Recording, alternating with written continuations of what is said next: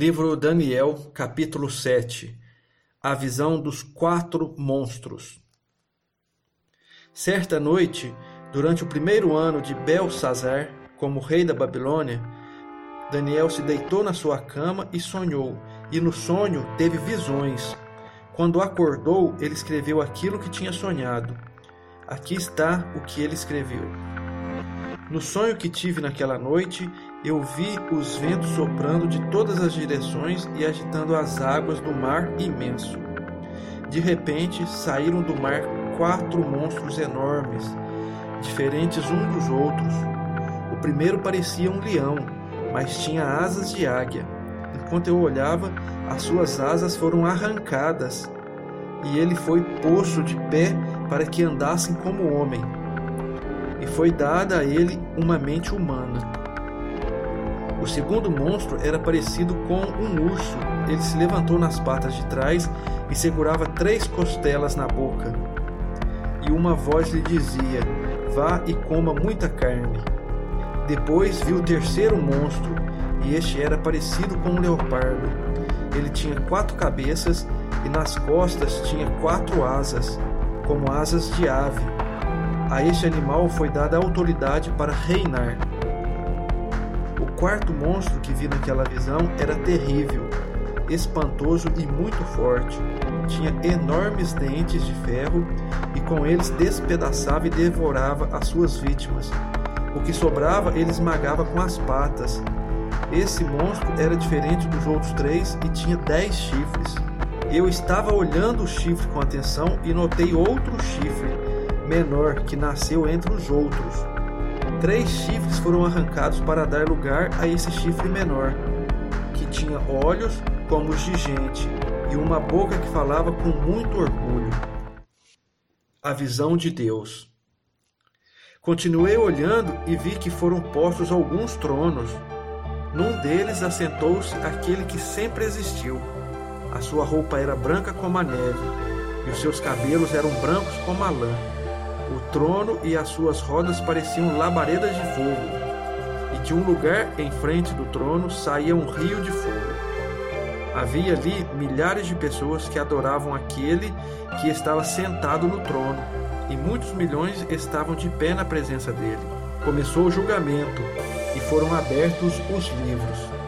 Continuei olhando, pois o chifre pequeno ainda estava dizendo palavras orgulhosas e vi quando o quarto monstro foi morto, e o seu corpo foi despedaçado e jogado no fogo. Quanto aos outros monstros, o poder que tinha foi tirado deles, mas não foram mortos. Foi dado a eles mais um pouco de tempo para viverem. Na mesma visão que tive naquela noite, viram um ser parecido com um homem, que vinha entre as nuvens do céu ele foi até o lugar onde estava aquele que sempre existiu e foi apresentado a ele. Deram-lhe o poder, a honra e a autoridade de rei, a fim de que os povos de todas as nações, línguas e raças o servissem. O seu poder é eterno e o seu reino não terá fim. A explicação das visões. As visões me espantaram e eu fiquei preocupado com o que tinha visto. Cheguei perto de um dos que estavam ali e pedi que me explicasse o que eu tinha visto. Então ele explicou assim: Os quatro monstros enormes são quatro reis que vão dominar o mundo.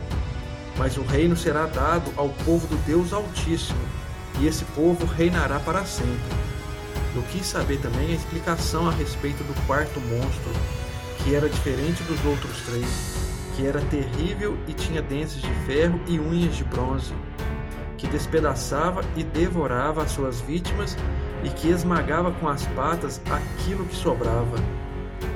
Pedi também que me explicasse os dez chifres que esse monstro tinha na cabeça e o outro chifre que havia crescido, derrubando três chifres. Esse chifre, que parecia mais forte do que os outros, tinha olhos e uma boca que falava com muito orgulho. Enquanto eu olhava, esse chifre começou a lutar contra o povo de Deus e estava vencendo. Até que chegou aquele que sempre existiu.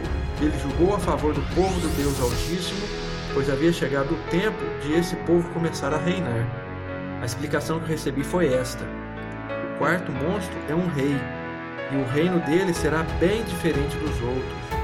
Ele conquistará o mundo inteiro, destruirá todas as nações e as deixará arrasadas. Os dez chifres representam dez reis que governarão esse reino. Depois deles aparecerá outro rei, que será diferente dos primeiros. Ele derrotará três reis. Ele falará contra Deus e perseguirá o povo do Deus Altíssimo. Procurará mudar a lei de Deus e os tempos das festas religiosas. O povo de Deus será dominado por ele durante três anos e meio, mas depois disso o tribunal o condenará, e assim ele perderá o seu reino, e o seu poder acabará para sempre. Mas o reino, o poder e a glória serão dados ao povo do Deus Altíssimo, e eles governarão o mundo inteiro para sempre. Todos os outros povos o servirão, todos lhe obedecerão. Aqui termina a explicação. Eu continuei muito preocupado com os meus pensamentos, e o meu rosto ficou pálido, mas eu não disse nada a ninguém.